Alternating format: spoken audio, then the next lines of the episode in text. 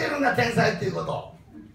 こらもう。もっと自分が天才のこの脳を使ってとにかく問いかけた問いかけたで問いかけたでよろしく。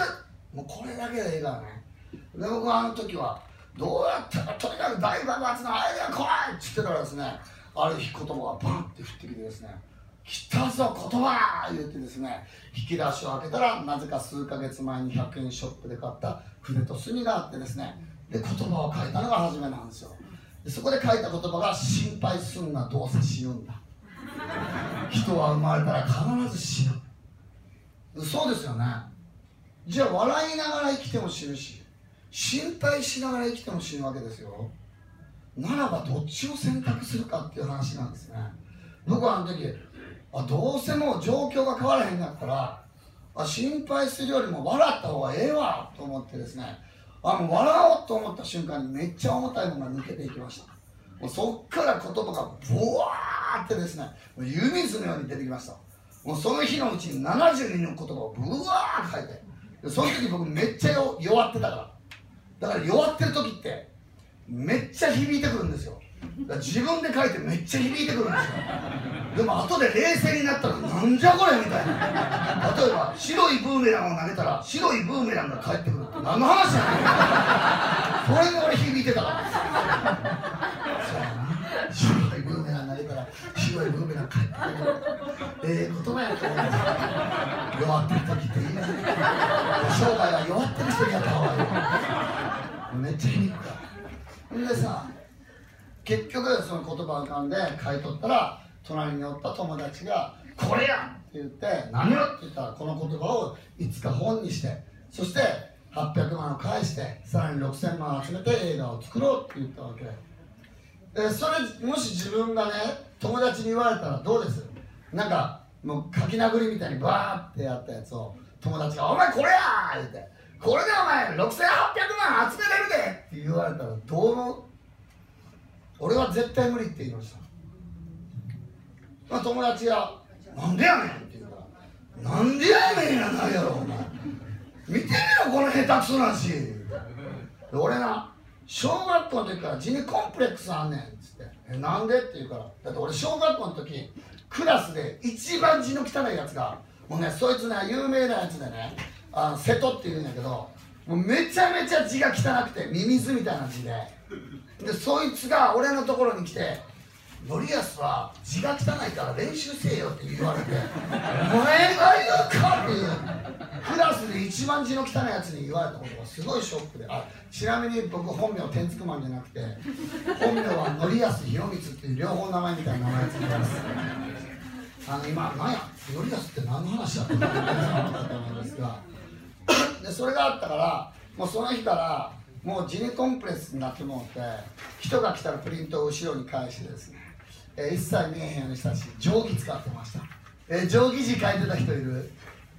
あいいた。定規下に書いてね字書いてるそしたら字ごまかせんのでそういうふうに書いてたりとかしててね。で書道の時間はねボイコットしてたでなんでせえへんねんって言ったら江戸時代ではありません。社会に出て社会に出て筆で書かなあかんことある？ないやろ。いや俺も学校はさ意味わからんかってさ「なんやねんこれ」って使わへんやろ言うて。とか俺もあの書き順？書き順にペケつけられた時おいおいおいおいおいおいと思って「お前何にバツつけとんねんお前」書き順や何や書き順いやああはなこっからこうしたらあかんぞって。ええやないか俺右から行きたいねん。なんでお前こっちから行かなあかとかお前。こっちが先とか何やねんそれ。って誰が決めてんねん。って何のために書き順必要やねんって言ったらその方が字きれいに書けるからって。誰がそんなこと求めてんねん。誰が俺お前字きれいになりたいですって言ったんや。勝手に決めんなや言うて。だからもそっから俺もお前らは絶対信用せへんからこいつらなんか企んど。だってさ言葉ってさ伝えるために言葉があるやろ？書き順間違ってても伝わるやん。ああこっから書いてこっから書いてこっから書いてあやそこに罰をつけるっていうのはもう俺もうマジで意味がわからんかったわけ。だからもう本当に大人は信じれないと思った小学校1年だよ。もう本当あかんこいつらあかん。こいつらずれてるって俺思って。だから勉強せえへんかって。こいつらに俺は洗脳されへんぞ。だからもう小学校中学校も勉強せえへんかったわけよちょっと話ずれてもうたけど。で結局、まあ、筆文字が浮かんだからね。であのもうじゃあとりあえずやろうかって言って。でもう原宿の表参道行ったわけ。そしたらさもう5000人とか1万人とかそう1日通るわけよ。超怖いわけよ。だってさそこに座ったらさヤクザ来たらどうしようとかさ警察に捕まったらどうしようとか。あとしょうもないプライドがあって僕元吉本で7年間月亭法政っていうのとお笑いやってて、えー、ガキの使いあらへんでとか出てたからね。あのそのテレビに出てたやつがこんな路上で小じみたいなことしてるっていうふうに思われるのは嫌やなっていうしょうもないプライドがね。もうしょうもないですねプライド。もうしょうもないわ。もう今50歳の俺から見たらあお前しょうもないわと思うわ。あのしょうもないプライドでね。で相方の山崎邦生はこんな売れてんのにああ相方の典康はもう小じきになったんやなって思われた。ら嫌やみたいな。帽子めっちゃ深くかぶって小さく小さくなって書いてたん初日の売り上げがね350円。交通費が380円。マイナス30円から始まったわけ。でさ路上でねはっきりと分かったことがあってねそれはねおばちゃんは残酷である。まあここにもおばちゃんいっぱいいるけどさおばちゃんって残酷やね。何が残酷かって言ったらな独り言がね声でかいね聞こえてくるねでおばちゃんは思い込みが激しいからさまあ、こういうふうに勉強とかさこういうところに来る人はさなんか自分を磨こうとかしてるけどさこういうのは勉強せんオーバーハンナーとかさもうほんま思い込み激しいからさもう筆文字見たら相田光夫って思うわけ相田光夫さんですかって思って死にましたよ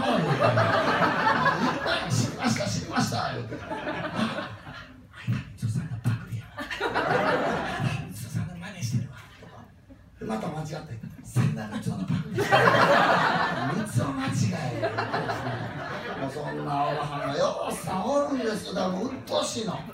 だからねもう筆文字だけで書いたらねもうずっとそれ言われるからほんま腹立つわと思って。相田光夫がやってないことやればいいんやと思って相田光夫縦書きやから横書きにして。横書きだけやったらちょっとインパクトないなと思って。イラストが書いてないな相田光夫イラスト描いたれと思って。でも俺美術2位なんよ。イラスト描かれへん。でもね唯一描けたのがね気持ち悪い牛の絵が描いてでその牛の絵描くとね人に笑われんのよ。なんじゃ気持ち悪いって。描くだけで笑いが取れる牛。俺これいけるんちゃうと思って。筆文字と気持ち悪い牛の絵で勝負しようと思って。それが22年前に描いたやつ皆さん見せるから。あの衝撃的。ちょっと電気消して。うん。いくで。すごいでせーのドン。これこれが22年前から写真撮らんといて恥ずかしいからこれをさこれをコピーして売るわけよ。売れへんよ。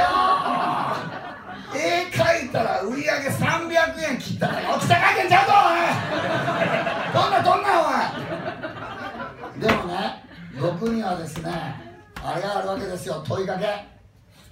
もう何回もしつこいもう今日は洗脳するから。人生の70%から80%を決めてるのは自分に何を問いかけてるかやかだから問いかけを意識したらいいだけやから。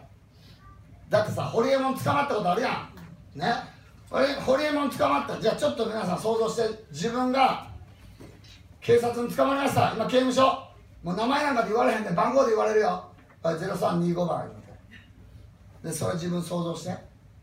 じゃあ自分が刑務所にいる時自分に何を問いかける？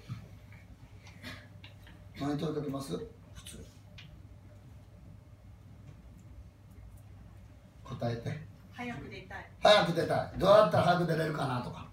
問いかけるじゃん。ホリエモンこの状況の中どうやったら金稼げるかなって問いかけて。で刑務所にいながらメルマガ発行してる。何百万も稼いとった。それが問いかけやねん。つまり問いかけたら答えるようになってんねん。だから最大限に問いかけた方がいいの自分らに。考えるんちゃうで問いかけるやで。OK? はい。じゃあもう一回電気消して。でこれでは売り上げが落ちたから。300円したあどうやったら売り上げ上がるかな？どうやったら売り上げ上がるかなって自分に問いかけたわけよ。そしたら本能がですね横顔が気持ち悪いんちゃう正面の顔で仕事したらどうって言ったわけ。分かった。正面の顔描こうって正面の顔描いて。んそしたらね売り上げが200円を切って。いくよ。せーのドン。これ。28歳全力。全力で描いた今この絵もひどいけどさ言葉もっとひどいから。私は上に参ります。あなたはどうされますか？何の話やねん何の話やねん。何をもって上に参りますか？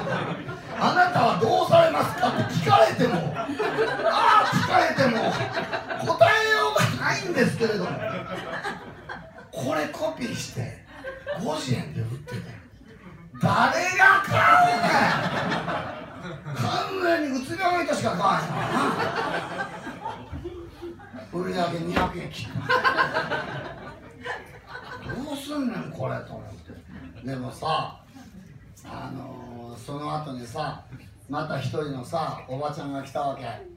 そのおばちゃんがさ俺の作品をさ1からさ10までこう丁寧に見てるわけ。ああ来たなと。分かる人には分かるんやな。このアンニュイさが分かるちゃんとこの気も可愛いっていうこの気も可愛いっていうことが分かんねえなと思って。これは大人が行きますよ。これは今日1000円超えますよ。っつって。もう胸張って「まあゆっくり見てください」みたいな。そしたらそのおばはん全部見終わった後に何て言ったかというと「よくこんな下手くそな字で書けるな」「いや私無理だわ」ってそのまま去っていくわけよ「おいおばはん!」って「見てみろ俺のこの心の傷。血だらだら。分かっとんね。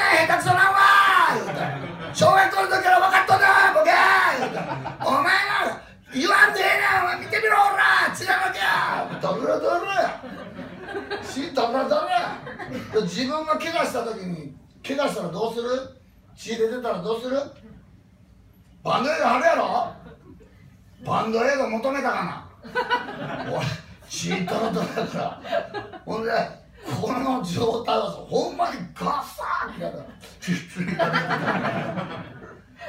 でさもうちょっと期待してしまってただけにさバサーン切られたからさもう俺路上でさブワーン切ってさあと思ったらこれはやばいと思ったからなんか言葉来い。なんか言葉が来い。なんか言葉来いこの傷を埋める言葉が来い言うたらスコーンってきてそれで人生変わってそっからやねこっから俺6800万集めたからね。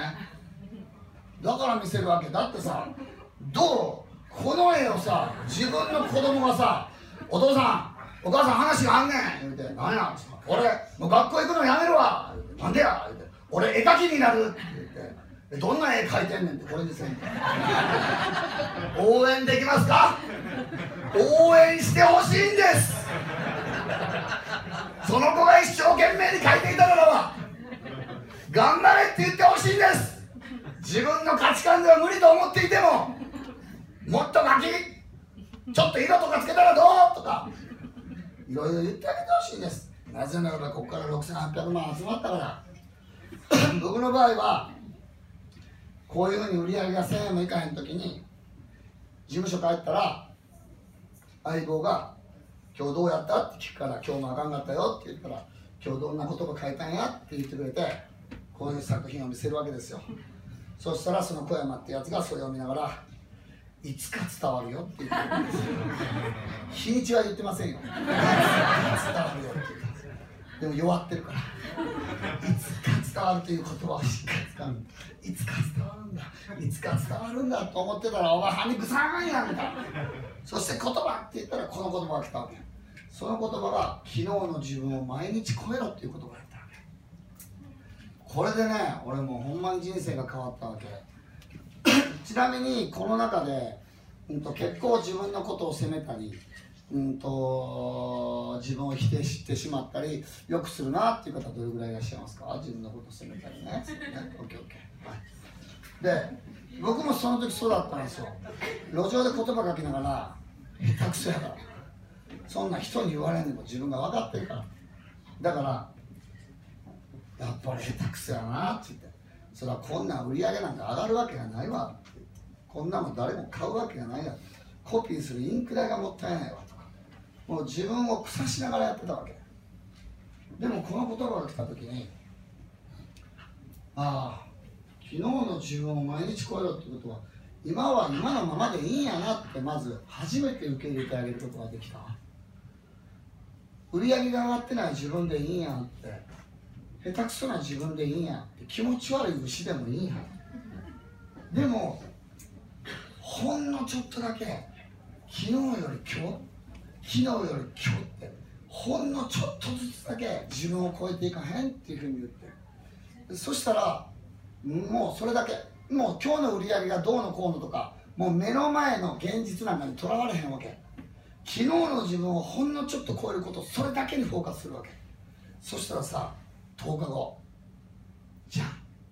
全然変わらへんかって。10日では。あ大丈夫ですよ写真撮らなくても。あの感動なき続き人生に興味なしっていう本の中に全部書いてるのでお買い求めください。で今日は1260円のところあのもういいねになってますね。自分であの払える分だけ払ってくれたらいいのでいくらでもいいのでね持っていくねでもこの時に僕らは迷うんやけどもうそんなのにとらわれへんわけ。とにかくもうシンプルに一つだけ。昨日の自分をほんのちょっとだけ超えようってそれだけ。でととにかく毎日ちょっと毎日ちょっとっていうふうにこうやって言ってそしてその時にもう一つ決めたことがあって。僕らってすごく大きく騙されてることの一つは落ち込みそうになったら落ち込むのが人間であるって洗脳されているんです。そうでしょ？だって人が落ち込んでたらしょうがない落ち込むもんやからって言ってしまうでしょ。逆にそれさらに洗脳してますか？ら